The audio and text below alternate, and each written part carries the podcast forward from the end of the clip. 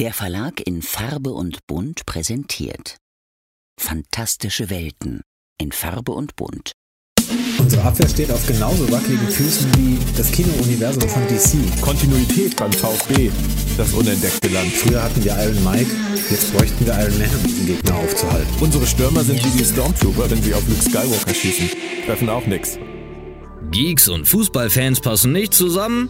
Da täuscht ihr euch gewaltig. Denn hier kommt der Nerdy Flachpass. Henning Mützlitz und Björn Sülter. Journalisten, Geeks und Fußballfans, die ihren Vereinen rettungslos verfallen sind. Henning ist Redakteur und Autor von Fantastikromanen, Eintracht-Fan seit der Kindheit und Zeuge Jeboas. Björn ist Medienjournalist, Verleger, Übersetzer und Buchautor, längst nicht nur in unendlichen Weiten unterwegs und seit Jahrzehnten beinharter Anhänger des VfB Stuttgart. Gemeinsam bilden sie nicht nur die Chefredaktion des bekannten Fachmagazins Geek, sondern auch das Duo des Nerdy Flachpass.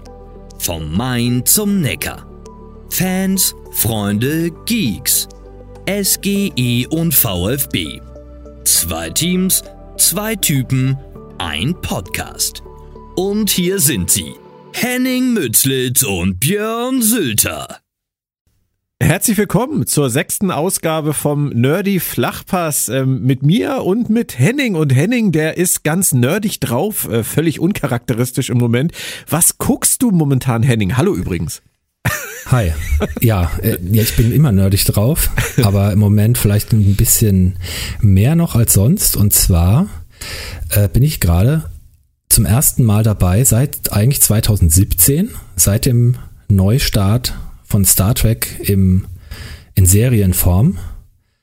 Tatsächlich rein als Fan an eine Serie heranzugehen, nahezu ohne Vorwissen, also das stimmt natürlich nicht ganz, ein bisschen Vorwissen hatte ich natürlich schon, aber ich habe jetzt nicht die News gejagt, ich habe mir jetzt nicht jeden Trailer, jede Trailer-Analyse angeschaut, ähm, habe mich tatsächlich auch sehr darauf gefreut. Die Rede ist natürlich von Star Trek Picard, der dritten Staffel, ja. die wir ja in der aktuellen Geek auch sehr ausführlich besprechen, beziehungsweise den ganzen Hintergrund zur Next Generation. Das hat ja unser hier anwesender Björn Sülter sehr schön aufbereitet und ist ja sowieso ähm, Star Trek-mäßig immer sehr im Thema drin. Deswegen kannst du mir gleich antworten, weil du von der anderen Seite kommst, von der journalistischen Seite sozusagen.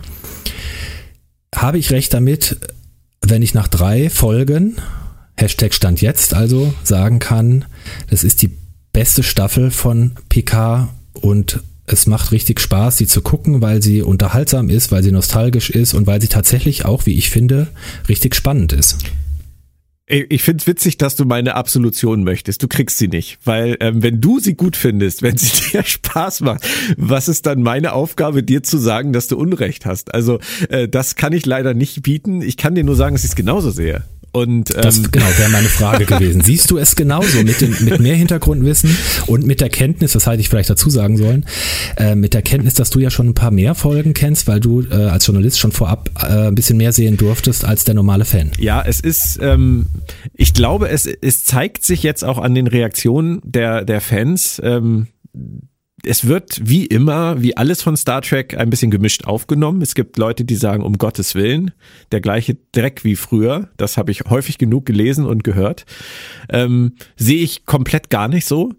Und ähm, es gibt aber, glaube ich, auch wahnsinnig viele, die es schaffen, auf diesen Zug aufzuspringen, auf dem offensichtlich du auch bist. Und ich bin nämlich einfach Spaß daran zu haben, was da passiert. Und also mich hat's von der ersten Folge mitgenommen und abgeholt. Und ich finde, es ist sehr geradlinig erzählt kommt keine Langeweile auf. Man möchte wissen, was da vor sich geht. Man, man fiebert mit den Leuten mit. Äh, die spielen alle super. Es sieht toll aus.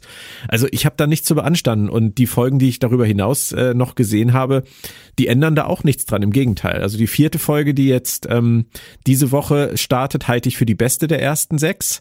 Mhm. Und ähm, danach die fünfte, ohne zu spoilern, ähm, ist auch äh, tatsächlich eine, die mir wahnsinnig gefallen hat, weil in ihr ein, ein Legacy Charakter auftritt, mit dem ich nicht gerechnet habe. Und ähm, also abseits derer, von denen man weiß, abseits der der TNG-Reunion, von der wir ja wissen, dass sie passiert in dieser Staffel, ist ja kein Spoiler, das ist ja das Thema der Staffel, ähm, passiert da halt noch etwas, wo ich echt gedacht habe, wow, da ist mir die Kinnlade runtergeklappt und sie haben es toll gemacht. Also ich bin, ich bin begeistert und ich freue mich auf die restliche Staffel. Und ich freue mich, dass es dir gefällt. Ja, super. Ja, natürlich, die erste Folge habe ich schon mit einer gewissen Skepsis erstmal geschaut, musste mich erstmal eingrooven, weil ich natürlich damals bei der ersten Staffel ja auch mit einer extremen Vorfreude rangegangen bin und auch in, der, in den ersten ein, zwei Episoden da sehr, ähm, ja, bedient wurde, was den Nostalgiefaktor angeht, was, was damals die Einstellung mit der Enterprise D und 10 vorne und Data angeht und so weiter. Das hat mich schon auch alles sehr berührt.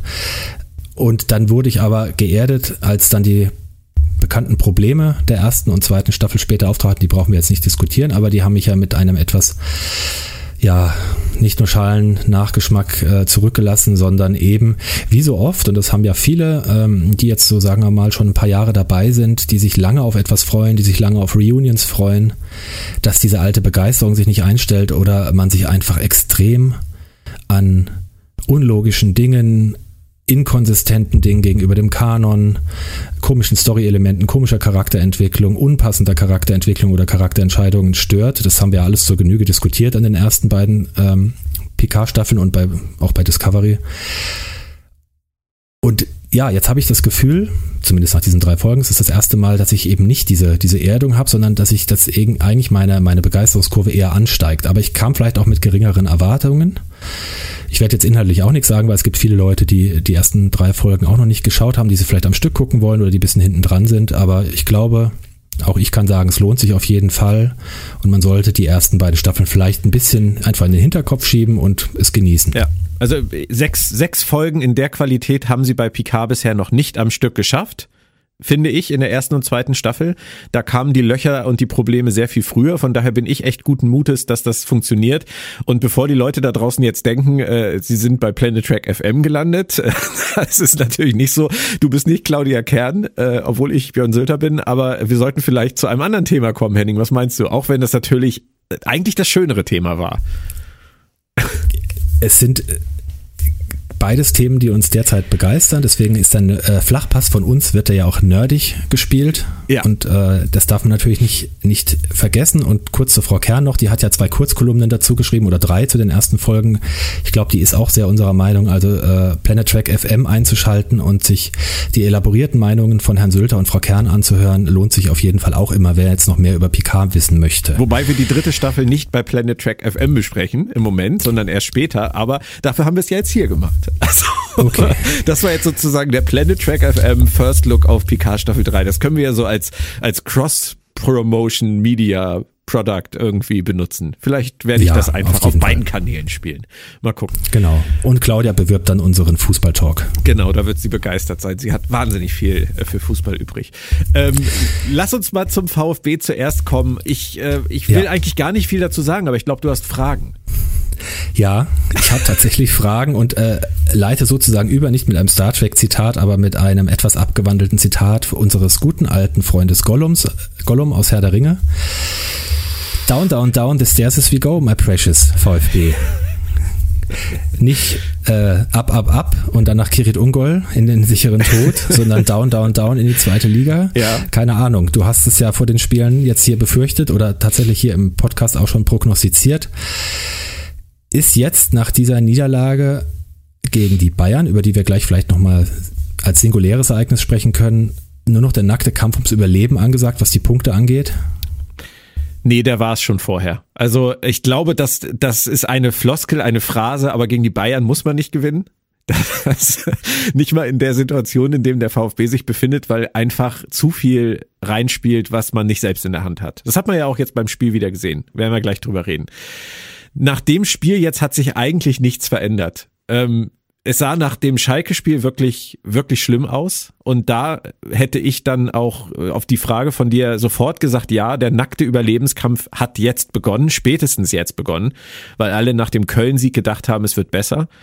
Ähm, jetzt mit dem Bayern-Spiel ähm, hat sich punktemäßig natürlich nichts getan, aber weder beim VfB noch unten generell. Schalke ist näher rangerückt, okay, aber die Situation mit diesen fünf Mannschaften, die gleich schlecht da unten am Tabellenende stehen, ist immer noch die gleiche.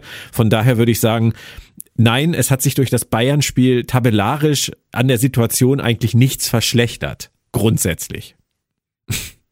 Ja, es, also ich würde jetzt auch nicht komplett in Untergangsszenarien schwelgen wollen, denn wenn man sich das Spiel jetzt nochmal anschaut und auch das reine Ergebnis anschaut, das 1 zu 2 gegen München liest sich ja jetzt erstmal nicht so schlecht als Ergebnis. Und vor allen Dingen, nachdem viele Kommentatoren, einschließlich uns, Nee, das, da kommen wir später zu. Du hast ja was anderes getippt, einschließlich mir, so ist es richtig, äh, einen sehr, sehr klaren Sieg für die Bayern vorhergesagt haben.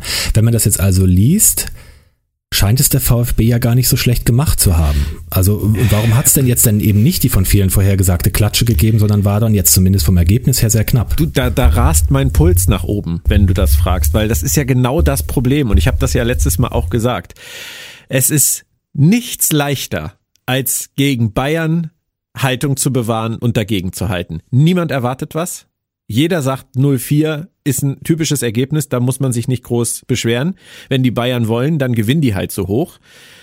Deswegen ist es keine Leistung gegen Bayern mit einer guten Haltung und einer guten Einstellung und einem energischen Auftreten auf den Platz zu gehen. Würde ich jetzt einfach mal sagen. Es ist, es ist, man kann es erwarten. Es ist Standard. Das haben sie gemacht. Sie haben die große Bühne, Heimspiel, Derby gegen Bayern, haben sie angenommen und haben ein für ihre Verhältnisse überdurchschnittlich gutes Spiel gezeigt gegen Münchner, die, ich will mal sagen, mehr hätten rausholen können, wenn sie gewollt hätten. Ähm, aber sie mussten nicht. Sie haben viel verwaltet, gerade zum Ende hin, zu viel verwaltet. Da ist es dann ja auch tatsächlich nochmal knapp geworden, kurzzeitig. Aber es, man hatte auch nie wirklich das Gefühl, dass mehr geht. Also das ist wirklich wieder so ein Spiel gewesen, wo man gemerkt hat, der Kleine rennt und rennt und rennt den Berg hoch. Aber der Große könnte jederzeit sagen, lass uns das Tempo jetzt nochmal fünf Minuten anziehen, dann steht's 4-0.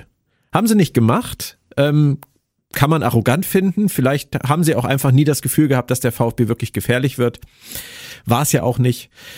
Von daher, das Spiel an sich war nicht schlecht. Ähm, was die, was die Taktik und die Aufstellung angeht, für meinen Geschmack das gleiche Problem wie die ganzen Wochen zuvor. Es wurde auch sehr, sehr schön diese Woche bei Vertikalpass thematisiert. Bruno macht offensichtlich einfach das, von dem er meint, dass es richtig ist und er will es so lange weitermachen, bis es irgendwann mal klappt. Heißt Anton als Rechtsverteidiger, was grauenvoll gegen Bayern funktioniert hat, mal wieder, weil der Mann einfach nicht dazu geeignet ist, sich am Offensivspiel zu beteiligen. Das hat man wieder so oft gesehen und auch die Kommentatoren haben das so oft thematisiert. Aber Bruno Labbadia möchte es gerne so haben. Er möchte Anton haben auf dem Platz, er möchte ihn als Leader haben und er möchte ihn rechts außen haben dann macht er das jetzt halt so weiter. Und äh, Silas wird kein Neuner mehr, Silas wird kein Mittelstürmer mehr. Auch das hat man schmerzlich wieder gegen Bayern gesehen und das ist zum zweiten Mal jetzt etwas gewesen, was äh, Labadia durchgedrückt hat und es hat wieder keinen Effekt gehabt. Er hat auch wieder Gil Diaz zur Halbzeit ausgewechselt, obwohl Silas und Führig ähm, beide deutlich schlechter waren. Ähm, ich bin mir da nicht so ganz sicher, ähm, was dahinter steckt. Und ähm, Warum das so passiert? Am schlimmsten fand ich allerdings äh, die Reaktion von Labadia auf das 0 zu 2, wo man in einem Heimspiel gegen Bayern, ich glaube, um die 70. Minute rum, meiner Meinung nach eine Reaktion zeigen müsste als Trainer und sagen müsste, jetzt blasen wir nochmal zur letzten Attacke. Das hat, glaube ich, zehn Minuten gedauert, bis das passiert ist. Und ich habe die ganze Zeit nur gedacht, was macht er? Was macht er? Worauf wartet er? Und dann kommen irgendwann Natai und Mio und äh, Perea und bringen tatsächlich den frischen Wind in eine Münchner Mannschaft, die sich tot verwaltet und die auch durch Auswechslungen immer schwächer wird. Und dann kommt das 1-2, aber halt mehr nicht. Es war halt zu spät. Und ähm, da muss Bruno sich diesen Schuh anziehen, meiner Meinung nach. Ähm, aber man kann aus dem Spiel zumindest mit rausnehmen, Haltung hat gestimmt, Einsatz hat gestimmt, Leistungsbereitschaft hat gestimmt. Das muss jetzt gegen andere Gegner genauso aussehen, damit mal irgendwo ja. Punkte liegen blieben, bleiben. Ja, ja also zu, zu, seiner halben Verteidigung muss man sagen, dass er ja in der 74. wie ich gerade nochmal nachgeschaut habe, Thiago Thomas für Führig eingewechselt hat und Perea für Silas. Das heißt, da hat er vielleicht das Signal gegeben. Man fragt sich allerdings, warum hat er Mio nicht auch gebracht? Ja. Was, was soll das dann, fünf Minuten vor Schluss, ja. noch Mio und Nathai zu bringen bei einem 0-2 Rückstand? Glaubt ja. er, die drehen in fünf Minuten einen 0-2 ja, Rückstand? Genau. Wenn du, wenn du in der 74. bist oder Anfang der 70. hast noch knapp 20 Minuten zu spielen, sagst, komm, jetzt ist es auch egal, ob wir jetzt 3 oder 4-0 verlieren oder ob wir jetzt nochmal Ja. richtig draufgehen, wenn die Bayern keinen Bock mehr haben, weil sie wissen, äh, die müssen gegen PSG spielen und das war ja jetzt im Vorfeld nicht ganz so klar in den Prognosen, wie das dann letztlich ausging. Also die waren ja gedanklich wahrscheinlich schon weiter. Keiner wollte sich zu sehr verausgaben, keiner wollte sich so, zu sehr verletzen, wie du sagst. Alles jetzt schön wegverwalten, 2-0. Und da wäre ja vielleicht sogar was drin gewesen. Also das ist jetzt, klar, ist alles sehr, sehr spekulativ, aber es hätte zumindest andere Voraussetzungen geschaffen, um vielleicht eine Viertelstunde nochmal mit, mit dem Publikum im Rücken nochmal richtig Druck zu machen. Und dann, wenn die Bayern schwimmen, dann machen die vielleicht das, das Anschlusstor eben nicht erst in der, wann haben sie es gemacht? 88. oder wann? Äh, machen es vielleicht schon in der 80. Dann Ja. hast du noch 12, 14 Minuten mit 60.000 Leuten hinter dir. Ja. Du sagst alles, alles, was richtig ist, aber da fehlt Bruno immer der Mut. Andere würden sagen, Eier, wir brauchen Eier. Ähm, bei Bruno, ich weiß nicht, ich weiß nicht, was sein Problem ist. Er legt wahnsinnig viel Wert auf diese Stabilität, diese Achse und äh, diese diese diese Lieder auf dem Feld und ähm, er sieht meiner Meinung nach dabei den den Wald vor lauter Bäumen nicht, auch dass er ein ein Lee Ekloff, der natürlich immer noch auf seinen Durchbruch wartet beim VfB, überhaupt keine Frage, aber dass er den halt auch so abwatscht und den jetzt im Prinzip zur ähm, zur U19 wegloben will, weil er einfach seiner Meinung nach zu wenig zu wenig auf den Platz Ja. bringt. Bruno ist kein Spieler, der junge äh, kein Trainer, der junge Spieler entwickeln kann und ich glaube, ganz ehrlich, ich glaube, das merken die Spieler auch. Und jemand wie Lee Ekloff, der vielleicht dann auch das Gefühl hat von Anfang an, dass er bei diesem Coach völlig auf verlorenem Posten steht, der weiß vielleicht auch gar nicht, wie er damit umgehen soll und kommt in so eine Spirale rein, die nur noch abwärts führt. Aber meiner Ja. Meinung nach ist das ein Trainerproblem, kein Spielerproblem. Ja, ich meine, solche Auswechslung von, äh, Einwechslung von zwei jungen Spielern in irgendwie fünf Minuten vor Schluss bei diesem Rückstand, das wirkt halt wie so ein Feigenblatt. So, ich hab dir doch gebracht, die haben auch noch ein bisschen Spielzeit bekommen und nächstes Mal sitzen sie am Anfang wieder auf der Bahn. Also was, was bringt das jetzt den Spielern, da noch fünf Minuten mitgemacht zu haben äh, gegen einen über oder vielleicht an dem Tag gar nicht mal übermächtigen Gegner? Ähm, was bringt es letztlich der Mannschaft? Weil in fünf Minuten kannst du das Spiel in den aller, aller seltensten Fällen noch drehen. Ja, ich ähm, stehe da auch ein bisschen ratlos. Also als Betrachter von außen, der jetzt ein bisschen mehr vom VfB mitkriegt als äh, noch vor einem halben Jahr oder so, stehe da auch etwas ratlos davor, was das, was das soll. Und äh, ja, weiß ich nicht, ist das dann jetzt der, der sture, sture Weg in den, in den Abstieg? Wir fragen es uns jede Woche, wird sich doch was ändern? Wird er nächste Woche was anders machen?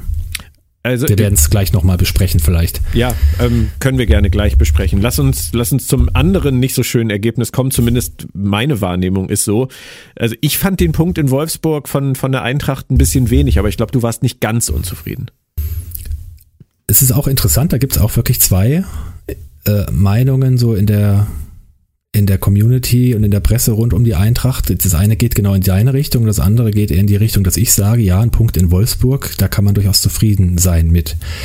Man hat gegen den unmittelbaren Tabellennachbarn gespielt. Das war im Prinzip das berühmte Sechs-Punkte-Spiel. Also entweder man gewinnt, dann hat man acht Punkte Vorsprung vor Wolfsburg oder man verliert, dann sind es nur noch zwei. Letztlich hat man jetzt unentschieden gespielt und es bleibt bei den fünf. Was gut ist, und man hat aber auch gesehen, also man hat mehrere Sachen gesehen. Erstmal zum Gegner. Wolfsburg ist ein starker, richtig ekelhafter Gegner. Genau das, was ich vorher gesagt habe. Die spielen den Kovac-Fußball, die, die spielen hart, die spielen, wenn sie, also sehr kompakt und dann schnell nach vorne, wenn sie wollen. Das ist durchaus ein, ein Erfolg bei so einer Mannschaft, auswärts zu punkten. Und andererseits muss man sagen, dieses Spiel hat eigentlich so drei Phasen gehabt. Die erste Phase war so mittelmäßig.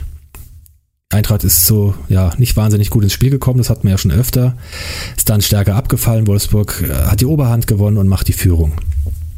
Dann hat man schon gedacht, okay, das sieht nach einem gebrauchten Tag aus. Du hast gleich wieder gesehen, speziell im Offensivspiel läuft irgendwie nichts zusammen.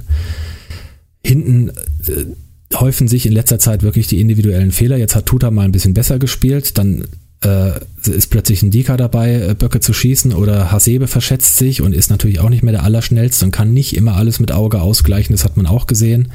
Da muss man auch gucken, ähm, ob das jetzt auf Dauer die Lösung sein kann, immer als Abwehrorganisator einen 39-Jährigen zu nehmen, der wahrscheinlich noch mal ein Jahr verlängert übrigens. Also, Schön. Ich habe ich hab nichts dagegen und ich, ich schätze ihn nach wie vor sehr und äh, mit seinen Qualitäten, aber man sieht eben doch so langsam in der Dynamik, in der Schnelligkeit, in der Handlungsschnelligkeit lässt es dann doch nach und wie gesagt, man kann nicht immer alles nur durch Auge ausgleichen. Und das nächste im Offensivspiel, das Leistungstief einiger Spieler ist halt wirklich mittlerweile nerv, also richtig nervig. Also das, es ist mittlerweile fast eine One-Man-Show vorne aus, aus Kolomoani, der sich gegen drei, vier Leute aufreibt und äh, eine Mario Götze, der sein Möglichstes versucht, aber dessen Mitspieler sich äh, entweder an Schlafmützigkeit oder Unvermögen gegenseitig überbieten und ich gucke da speziell auf die Herren Kamada und Lindström. Lindström immer mit dem Kopf durch die Wand und die Bälle verspringen vier Meter. Er trifft immer die falsche Entscheidung. Wenn er in die Tiefe spielen sollte, spielt er quer. Wenn er quer spielen sollte, spielt er in die Tiefe. Wenn er sprinten sollte, dribbelt er. Wenn er dribbeln sollte, sprintet er. Und äh, ja, also es, äh, er ist irgendwie wieder so in dieser Form, in der er oder in dieser Verfassung oder in diesem ganzen Auftreten dieses, dieses ganze naive, ich will es jetzt zwingen, auftreten, was er teilweise in seiner ersten Saison, also letztes Jahr hatte. Und Kamada ist mittlerweile völlig unerklärlich. Das sieht man auch statistisch. Ähm, ich habe jetzt nicht genau die Zahlen im Kopf. Der hatte in der Hinrunde, er hatte, glaube ich, hat er, hat er 12 oder 13 Scorerpunkte gehabt. Ähm, und in der Rückrunde bis jetzt, glaube ich, zwei, ich glaube ein Tor in der Rückrunde, sieben Tore in der Hinrunde und in die Rückrunde ist er jetzt, sind ja jetzt auch schon sechs Spiele gespielt. Also man darf dann irgendwann mal anfangen, nach einer WM, die ja jetzt auch schon sehr lange her ist, ist wieder irgendwie in Normalform zu kommen. Aber ich habe offensichtlich ein bisschen, also ich habe ein bisschen das Gefühl, dass dieses Phlegma, was ihm ja schon oft angedichtet wurde, Körpersprache, nach hinten nicht arbeiten, dass ihn das im Moment wieder sehr beherrscht, weil er sehr, sehr damit beschäftigt ist, die verschiedenen Angebote, die er auf dem Tisch liegen hat, gegeneinander abzuwägen. Bekannt ist ja wohl ein Interesse aus Dortmund, aber er will eigentlich lieber nach England, da weiß man jetzt nicht genau, wer ihn will. Arsenal war schon mal im Gespräch. Weiß aber nicht, ob das stimmt. Ich vermute aber fast, dass er nicht zu Dortmund gehen wird, so wie es im Moment aussieht. Aber das scheint ihn irgendwie mehr zu beschäftigen und zu hemmen. Und gleichzeitig wird er äh, im defensiven Mittelfeld eingesetzt, in dem Fall jetzt mit äh, Seppelrode zusammen und das behagt ihm eben auch nicht so. Das ist, äh, da muss er ja sehr viel nach hinten arbeiten, Räume zustellen, Zweikämpfen, äh, Zweikämpfe gewinnen. Das kann er viel besser als noch vor zwei, drei Jahren, aber er ist eigentlich ein offensiver Mittelfeldspieler und ich glaube, das trägt zu seiner um Unzufriedenheit bei. Und ja, deswegen muss ich sagen, um auf die Frage zurückzukommen, die Leistung war phasenweise gut, als sie den Ausgleich gemacht haben und dann in Führung gingen und dann auch wirklich die Dominanz hatten, wo man dachte, okay, jetzt hätte, jetzt kann man das Spiel zu seinen Gunsten wirklich drehen, vielleicht noch ein drittes, viertes nachlegen, wie es vielleicht in der Hinrunde passiert wäre. Und danach sind sie aber wieder zurückgefallen und Wolfsburg hat das Ganze dann wieder ausgeglichen gestaltet, so dass das Unentschieden in Ordnung geht und der Punkt in, äh, in, in Wolfsburg trotz der ja, sehr, sehr durchwachsenen Leistung eigentlich auch in Ordnung geht.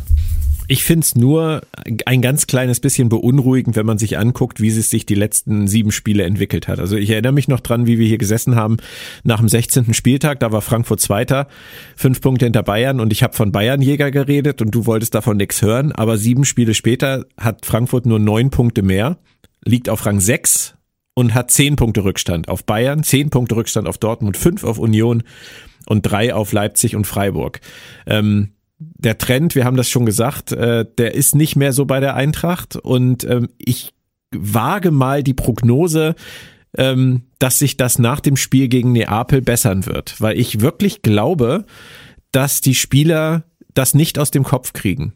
Dass diese Mannschaft noch nicht gefestigt genug ist und äh, aus irgendwelchen Gründen auch der Trainer vielleicht gar nicht irgendwie durch großartiges Verschulden seinerseits, aber nicht in der Lage war, es aus den Köpfen rauszuhalten. Und das ist erst, wenn klar ist, ob sie wirklich ausscheiden oder weiterkommen, ähm, eine Besserung eintreten wird.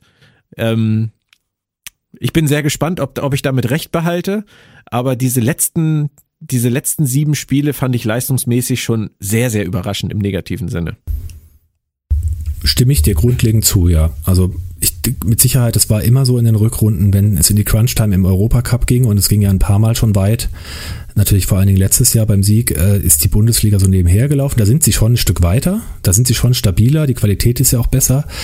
Aber dieses Napoli-Spiel hat schon äh, sehr, sehr große Nachwirkungen gehabt. Habe ich ja auch schon gesagt, dass, dass diese ganz klare Niederlage in Köln kam ja danach, wenn ich es richtig in Erinnerung habe. Ähm, das, äh, das, da war es ganz deutlich zu sehen. Jetzt hatte ich nicht ganz den Eindruck, man wollte schon, aber klar, das kommt noch, kommt noch mit rein. Und ähm, ja, diese, diese, die Leistungsentwicklung von vielen Spielern, die, die, die stimmt nicht so ganz. Und ob das psychisch ist, ich vermute, es ist tatsächlich äh, dieser, dieser vorherrschende Faktor Psyche, Misserfolgserlebnisse, Erdung, äh, Vertragsverhandlungen, ein paar Unruhen rund um äh, den Verein. Ja, das kommt irgendwie alles zusammen. Trotzdem habe ich sie, wie, wie auch schon gesagt, nie als Bayernjäger gesehen. Sie waren ähm, am vierten Platz am Ende der Hinrunde. Punkt gleich mit dem fünften und sechsten damals. Das war, glaube ich, Leipzig und Freiburg, wenn ich es richtig in Erinnerung habe. Die haben jetzt ein paar Punkte mehr, aber Platz vier, was erklärtes Saisonziel eigentlich ist, ist ja nicht außer Reichweite. Also halte ich noch für möglich. Über Platz eins bis drei brauchen wir aber nicht reden. Ja. Gut, dann äh, erübrigt sich meine Frage dazu auch, aber trotzdem, lass uns den Ausblick mal wagen. Ähm, heute etwas kürzer das Ganze in der Rückschau, weil für uns liegt hier ein Spiel, das haben wir so ja auch noch nicht erlebt. Also seit wir jetzt diesen Nerdy Flachpass machen, ist es das erste direkte Duell. Und es ist ein recht besonderes Spiel in dieser Situation. Also ich hoffe natürlich, dass äh, der Blick der Frankfurter Mannschaft ganz, ganz klar auf nächste Woche auf das Spiel gegen Neapel geht obwohl du meiner Meinung nach äh, gar nicht mehr daran glaubst, dass das irgendwas bringt, da überhaupt noch hinzufahren oder zu fliegen, sehe ich eigentlich die Chance größer als das Risiko, Neapel zu überraschen. Ähm, warum bist du da so, warum hast du damit schon so abgeschlossen? Ich sehe es jetzt erstmal vor allen Dingen in sportlicher Hinsicht so, dass da einfach ein, ein sehr, sehr großer Unterschied festzustellen war Neapel mit einem, mit einem 2-0 aus dem Hinspiel im Heimspiel antritt, wo sie eigentlich noch mal stärker sind zu Hause. Und die Eintracht, ja, einerseits die Probleme hat, die ich gerade geschildert habe, und andererseits Kolomoani nicht dabei ist. Rafael Boré wird spielen, ist jetzt auch kein schlechter Stürmer, der leider so ein bisschen das Bauernopfer war äh, in dieser Saison als zwölfter Mann, weil die anderen teilweise so gut performt haben. Aber das, das, ich kann mir einfach nicht vorstellen, dass das reicht. Klar, im Fußball ist alles möglich. Ich schätze die Chance aber extrem, extrem gering ein in sportlicher Hinsicht und äh, hoffe da eigentlich eher drauf, dass sie sich anständig verabschieden, dass sie ähm, ja da wirklich vielleicht nochmal ein gutes Spiel zeigen, vielleicht es nochmal ein bisschen spannend gestalten können. Das wäre, wär, da wäre ich eigentlich schon zufrieden mit. Ich glaube aber, dass die Champions League Reise hiermit erstmal endet. Aber wir reden immer noch über Eintracht Frankfurt und wir haben schon einiges erlebt. Das ist erstmal zum, zum Sportlichen. Und was man jetzt aktuell noch da hinzufügen muss, weshalb viele Leute sagen, am besten sollte man gar nicht hinfahren, hat mit dem Sportlichen dann erstmal nichts zu tun, sondern mit der Ankündigung des italienischen Innenministeriums, also nicht des Bürgermeisters von Neapel, sondern des Innenministeriums der Republik Italien. Geführt von ähm, diesem neofaschistischen Haufen, wie wir da wissen. Ähm, da hat der Innenminister äh, verkündet, es werden in Neapel keine Karten an Gästefans verkauft und es ist sogar ein komplettes Betretungs Betretungsverbot für deutsche Staatsbürger in der Stadt Neapel im Gespräch. Das gilt auch, also es gilt für alle, das gilt, selbst Journalisten wurden gewarnt, äh, dahin zu kommen.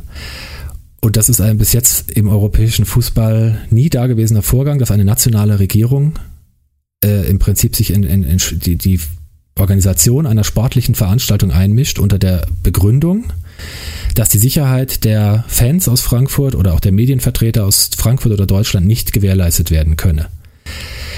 Da fragt man sich, wieso ist es denen dann erlaubt, überhaupt eine sportliche Veranstaltung durchzuführen?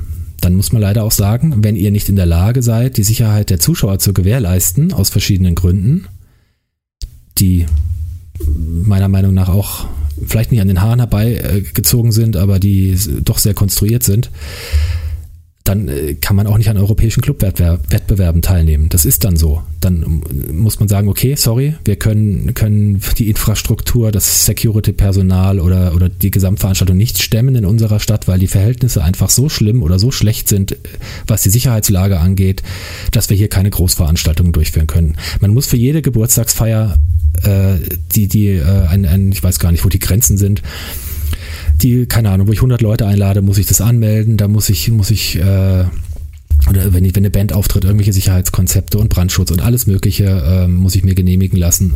Das gleiche gilt erst recht für Großveranstaltungen. Und wenn das offenbar vom Veranstalter eingeräumt wird, dass das nicht möglich ist, oder in dem Fall von der Regierung, dann kann es nicht stattfinden. Dann kann man drüber überlegen, dann muss es vielleicht an einem neutralen Ort stattfinden oder in Frankfurt. Ich finde es viel einfacher, dass Frankfurt einfach die Europapokal Champions League Reise von Neapel beendet nächste Woche. Meinst, weil sie gewinnen? Ja, natürlich. Das ist doch wirklich Ja. die einfachste Lösung. Und ähm, sie brauchen ihre Fans da nicht. Das, das kriegen sie ganz alleine hin. Also ich glaube, die werden da hinfahren, die werden Neapel rauskegeln und dann ist das Problem erledigt. Also ich würde es, ich würde es mir natürlich sehr wünschen, aber äh, wie gesagt, es wird jetzt schon diskutiert, ob man überhaupt hinfahren sollte. Die Fans werden nicht hinfahren. Die UEFA hat sich überhaupt noch nicht dazu geäußert als ja Veranstalter der Champions League. Das ist auch so ein Ding. Hochinteressant, ja. Ja, also äh, es, ja, dazu kommt noch übrigens, dass dieser Innenminister aus Neapel stammt. Nein. Das ja, muss man sich mal auf der Zunge zergehen lassen. Schade, also, dass du den Louis de Funès-Witz nicht mitgemacht hast jetzt an der Stelle. Achso, nein, äh, Doe, oder was sagt er dann? Ich, Nein, doch. Oh. oh, ja. äh, ja, ich bin kein großer Louis de Du bist Funès-Fan. zu jung, Ja, Henning. Du bist einfach zu jung. vielleicht. Ja, vielleicht bin ich auch einfach zu ernst gerade oder zu. Ja, ich merke äh, das. Ich mich- wollte das ein bisschen auflockern.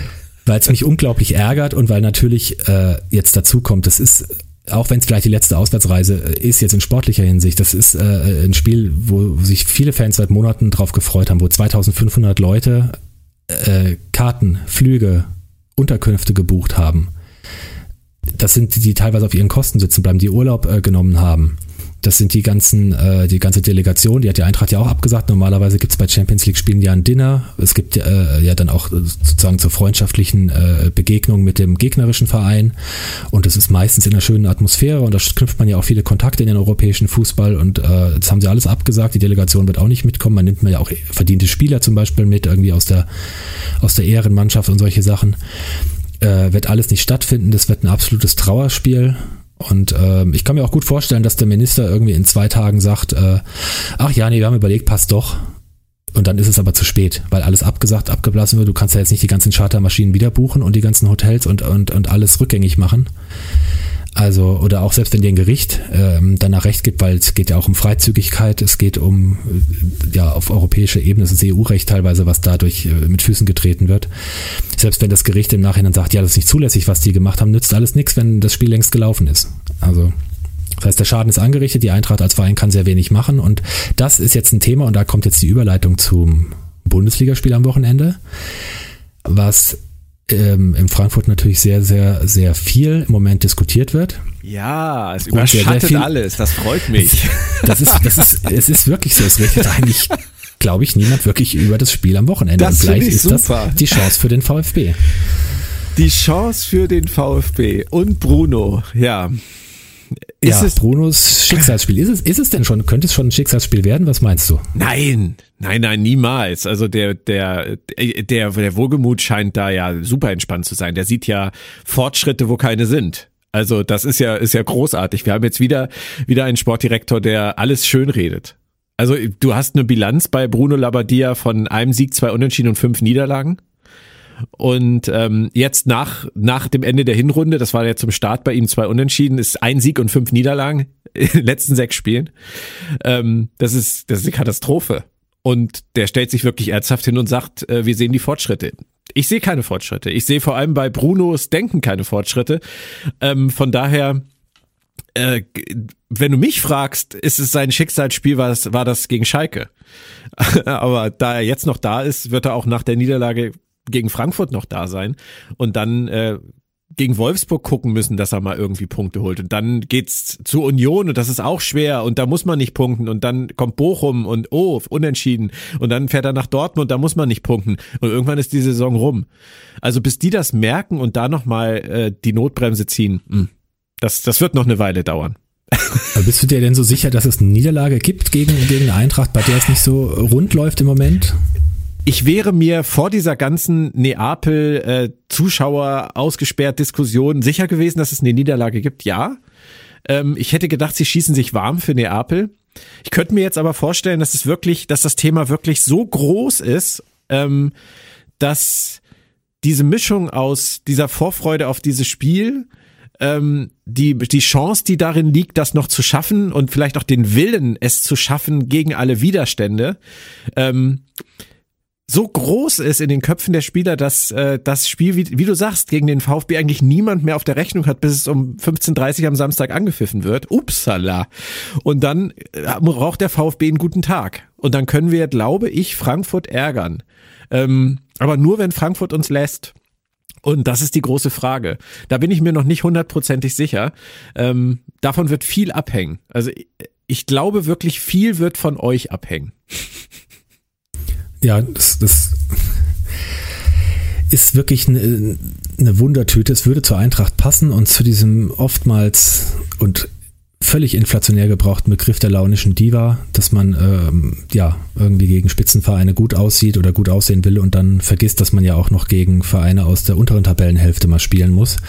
Ähm, wie, wie Bruno jetzt in Frankfurt spielen wird, ist glaube ich ziemlich klar. Da wird sich nach dem, was wir vorhin gesagt haben, höchstwahrscheinlich nicht allzu viel ändern. Oder sind Leute gesperrt? Das weiß ich jetzt nicht. Das weißt Sosa, war, besser. Sosa war gesperrt, ist, ist jetzt wieder zurück. Das heißt, ähm, der wird für Ito wieder auf die äh, Linksverteidigerposition gehen. Das Gute ist daran, dass wir dann nicht mit vier gelernten Innenverteidigern in der Kette spielen, sondern tatsächlich auch einen gelernten Außenverteidiger dabei haben.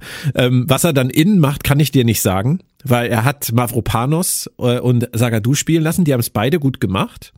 Er hat aber auch Ito, und er hat Anton. Und eigentlich müsste rechts ja auch mal jemand anders spielen. Das würde aber bedeuten, er hätte vier Innenverteidiger für zwei Plätze und das wird Bruno niemals bringen, da dann irgendein äh, wie ein Waldemar Anton auf die Bank zu setzen. Deswegen das stellt sich von selbst auf. Also Fabian Bredlo wird natürlich im Tor stehen, trotz seines Patzers gegen Bayern. Hat er ja bisher ganz ordentlich gemacht. Ähm, Sosa davor. Ähm, ich vermute mal, innen wird es auf Mavropanos und Ito hinauslaufen. du wieder das Bauernopfer sein. Ähm, obwohl ich das nicht verstehen würde. Anton rechts. Und ansonsten erwarte ich wieder das gewohnte Mittelfeld aus Karasor, Endo, Haraguchi und äh, Silas auf der neun warum auch immer. Und vorne könnte ich mir vorstellen, dass wir dieses Mal mit Fürich und Thiago Thomas beginnen und Gil Diaz auf der Bank bleibt, nachdem er ihn um zweimal zur Halbzeit ausgewechselt hat. Aber ansonsten, ich erwarte nicht, dass Perea spielt, ich erwarte nicht, dass Mio spielt und ähm, alles andere wird sich zeigen. Es hängt, es hängt, wie gesagt, es hängt an Eintracht, wie ihr aufs, aufs Spiel, äh, wie ihr ins Spiel kommt oder reingehen wollt oder wie ernst ihr es nehmt.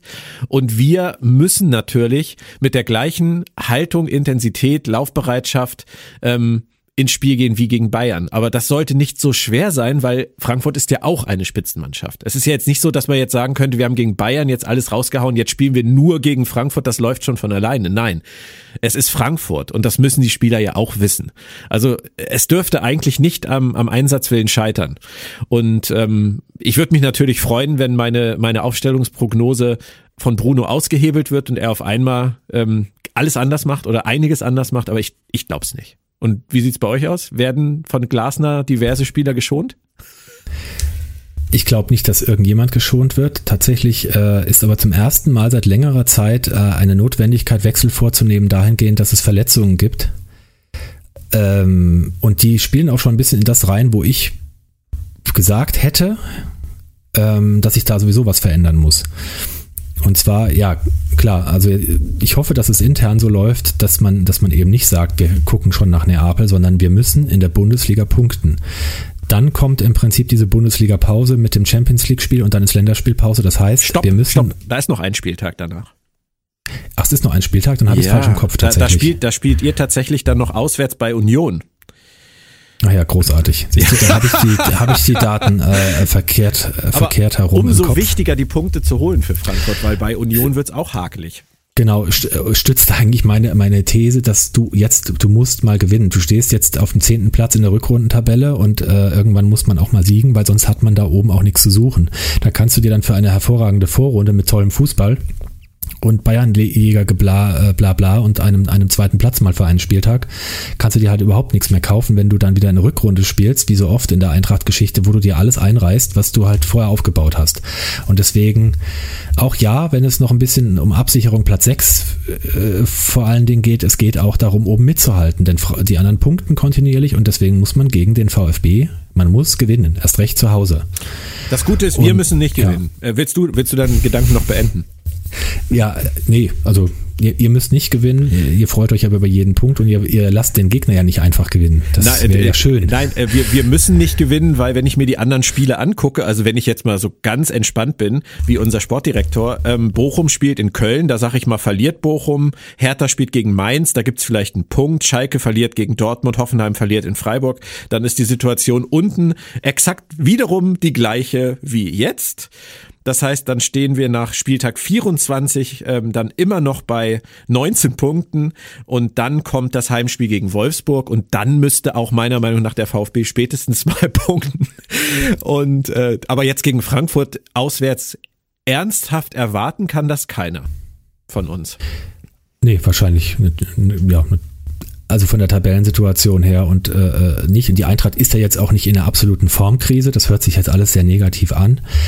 Ähm, bis auf dieses Köln-Spiel, wo was halt eine Katastrophe war, waren das zwar durchwachsene Leistungen, aber äh, ja, die Ergebnisse haben ja zum größten Teil zumindest halbwegs gestimmt. Und auch die Siege waren ja dann gegen die Mannschaften unten haben sie ja gewonnen, tatsächlich, im Unterschied auch zur Hinrunde. Und sie sind in die, in die Hinrunde genauso holprig gestartet. Sie haben, wenn ich es richtig im Kopf habe, jetzt zum Stand, also sechster Spieltag der Rückrunde, genauso viele Punkte wie am sechsten Spieltag der Hinrunde, wo sie ja katastrophal gestartet waren und sich dann langsam nach oben gearbeitet haben. Also jetzt kommt eigentlich diese Phase der Gegner und der Wochen, wo sie in der Hinrunde die ganzen Punkte geholt haben.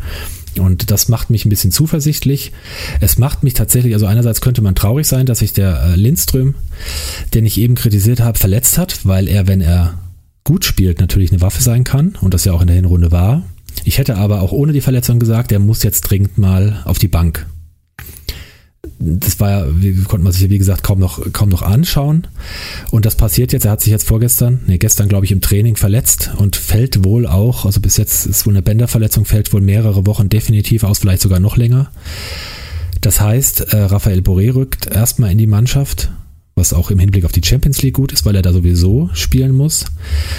Das heißt auch, dass vielleicht Ansgar Knauf ähm, beginnen wird, auch um ja, da mehr Spielpraxis zu kriegen, weil der vielleicht dann den Außenstürmer gibt, wenn ähm, Boré in die Mitte rückt in der Champions League.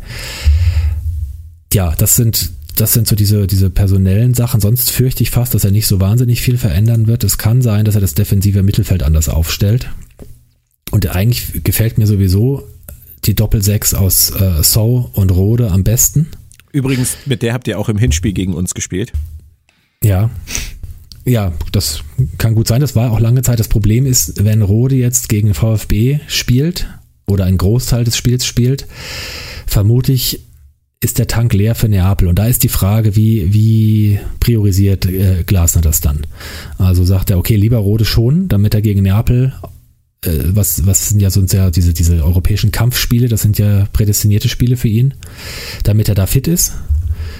Ähm, oder Rode erst recht spielen lassen, weil wir müssen jetzt hier unbedingt die drei Punkte holen und Neapel, ja, schreiben wir nicht ab, aber können wir auch mit Kamada und So spielen zum Beispiel. Genau, So ist wieder da, der war ja im letzten Spiel gesperrt und das ist auf jeden Fall auch gut. Der ist vielleicht jetzt frischer, der hatte auch so ein bisschen sich die Auszeiten genommen, ist vielleicht ganz gut, dass er mal eine Woche Pause hatte. Der äh, bringt eben eine gute Kombination aus spielerischen Fähigkeiten und ja, Zweikampfverhalten, Übersicht, Spielaufbau mit.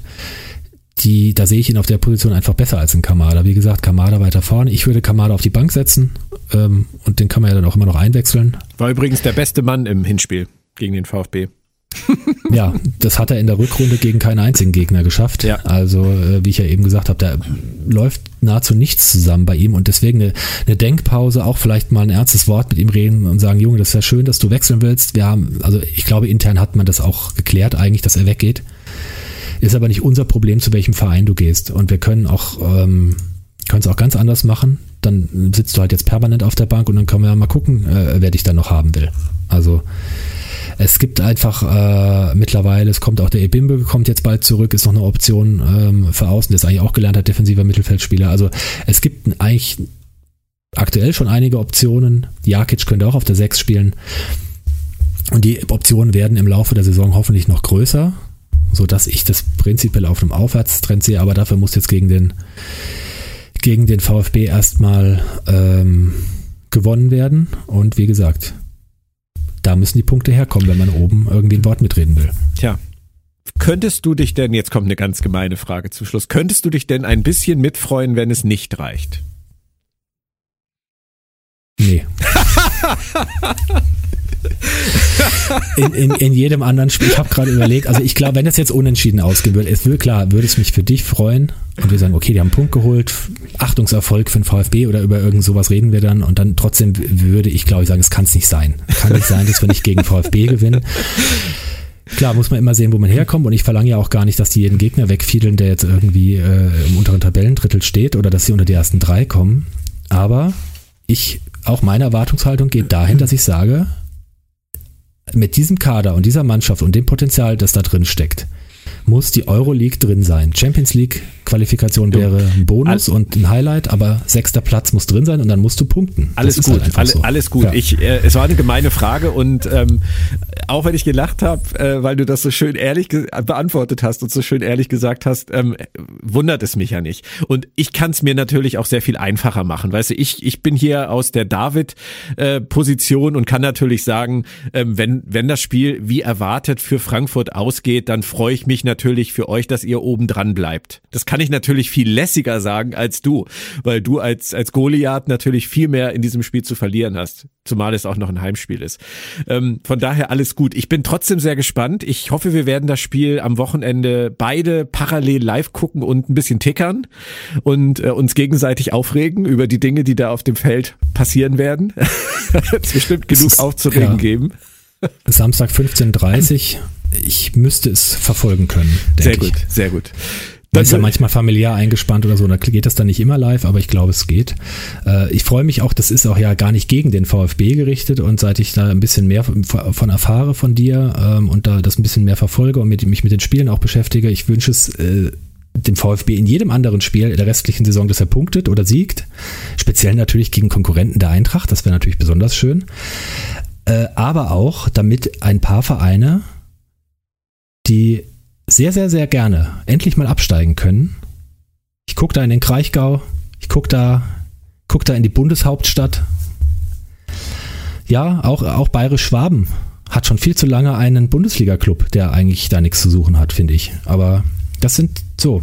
Der VfB gehört natürlich in die Bundesliga, aber andere Vereine brauchen entweder mal eine Denkpause oder sind eh für mich eher originäre Zweitligavereine. Wobei ich mir auch tatsächlich nicht mehr sicher bin, ob der VfB in die Bundesliga gehört.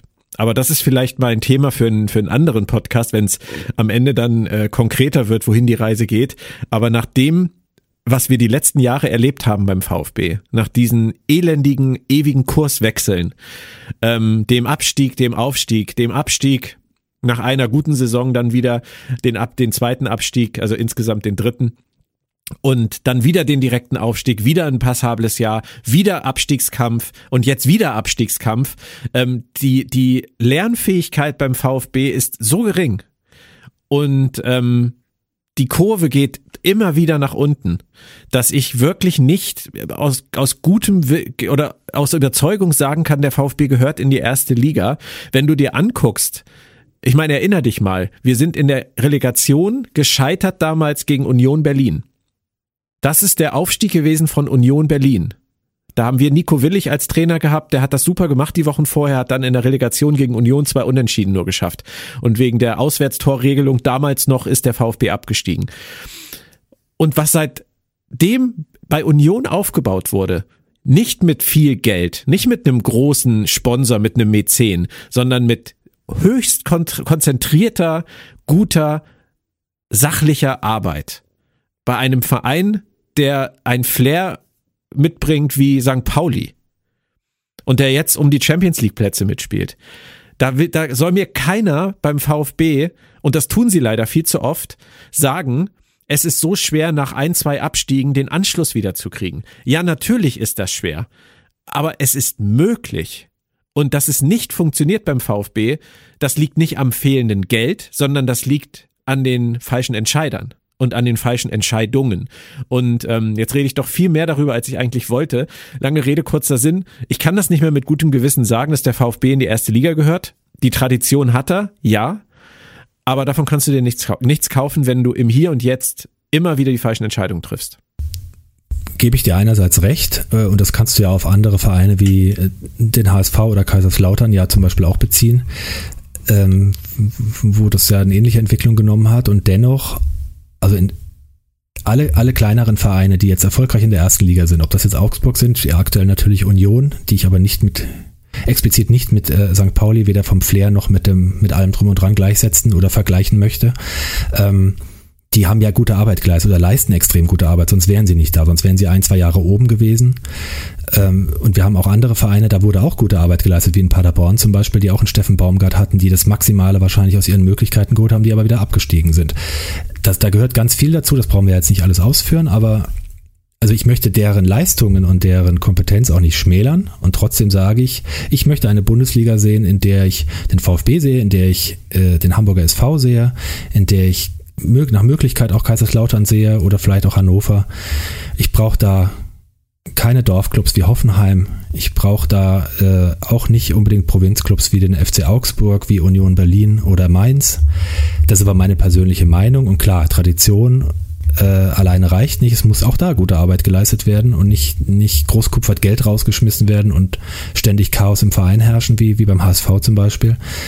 Also, ja, das ist jetzt aber einfach, ich möchte eine Bundesliga sehen, die irgendwie coole Vereine hat und, und traditionsreiche Derbys und große Anhängerschaften und da brauche ich diese kleinen Clubs nicht. Ja, aber, aber trotzdem müssen die großen Clubs, die traditionsreichen Clubs halt was dafür tun.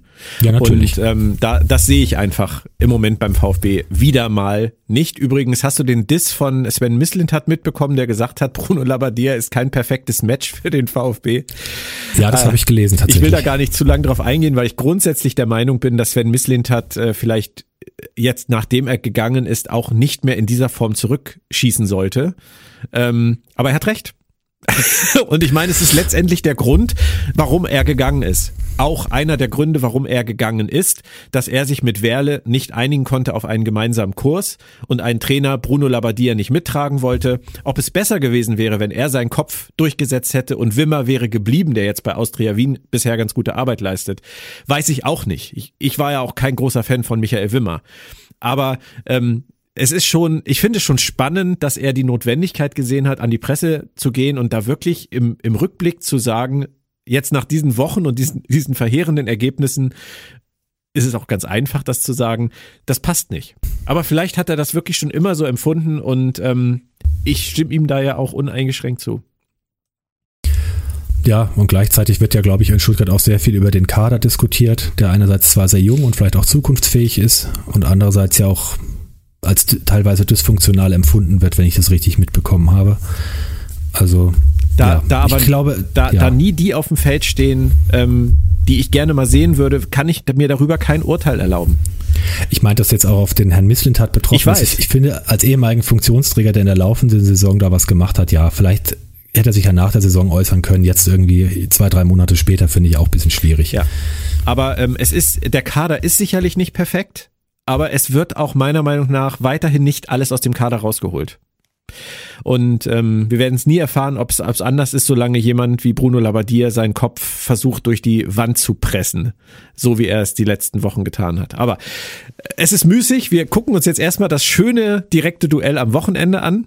Ähm, wir müssen aber noch was klären und zwar müssen wir unser Nerdy Flachpass Tippspiel von letzter Woche noch auflösen, auch wenn ich das eigentlich gar nicht möchte, weil VfB gegen FC Bayern habe ich natürlich auf den VfB getippt. Du hast 4-0 für Bayern gesagt und hast damit im Prinzip dann auch recht behalten. 2 zu 1 war das Ergebnis. Es gibt einen Punkt für dich und äh, in der Volkswagen-Stadt ging es für die Eintracht um Punkte. Ich habe 1 zu 2 gesagt. Ich war wieder zu optimistisch. Du hast 1-1 gesagt und hast damit auch recht gehabt. Es ging 2-2 aus. Also führst du jetzt im Tippspiel 15 zu 13. Henning, da hast du mich Hurra. jetzt schon mal abgehängt. Äh, mal gucken, wie das jetzt am Wochenende ist und die Tipps für die kommende Woche.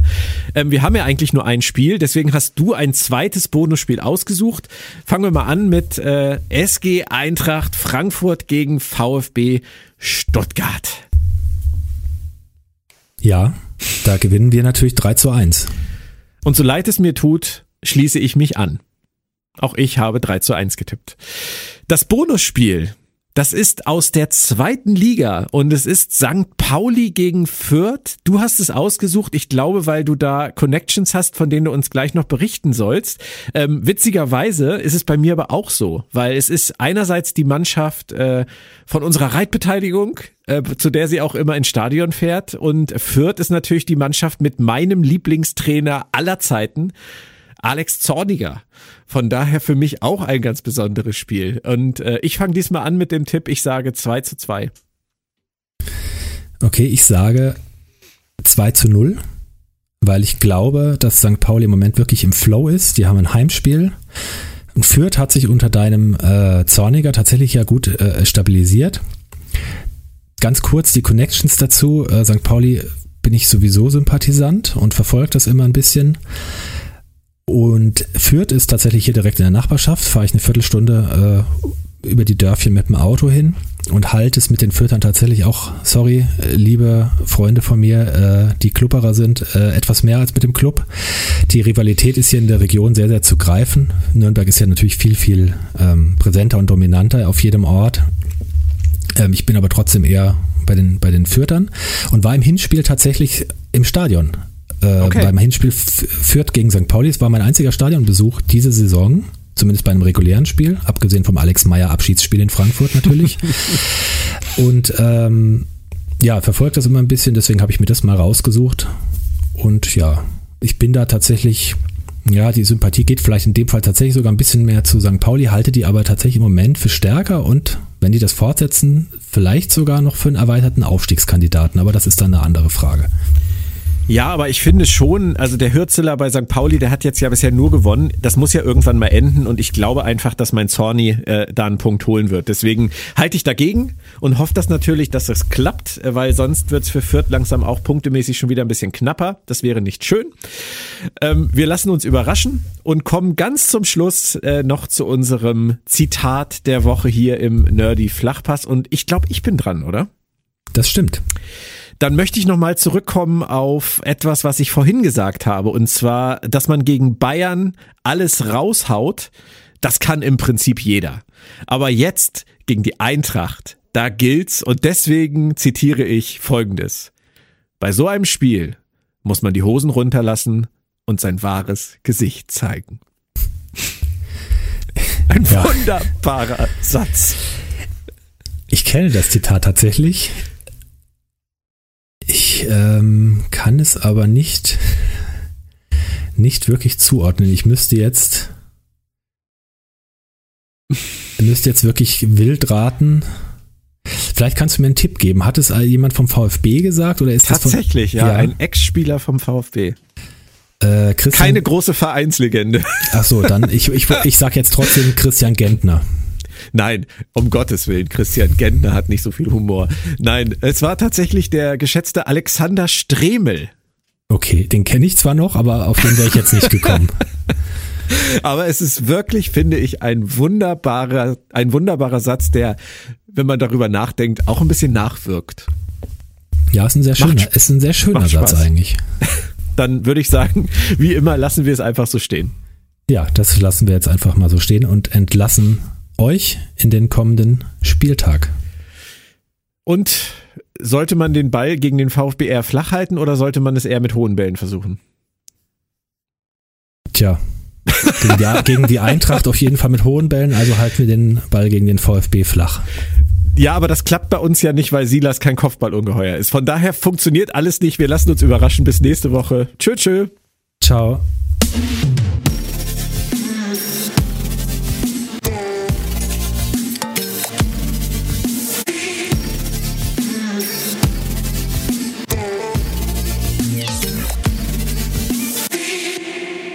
Der Verlag in Farbe und Bunt präsentiert Fantastische Welten in Farbe und Bunt.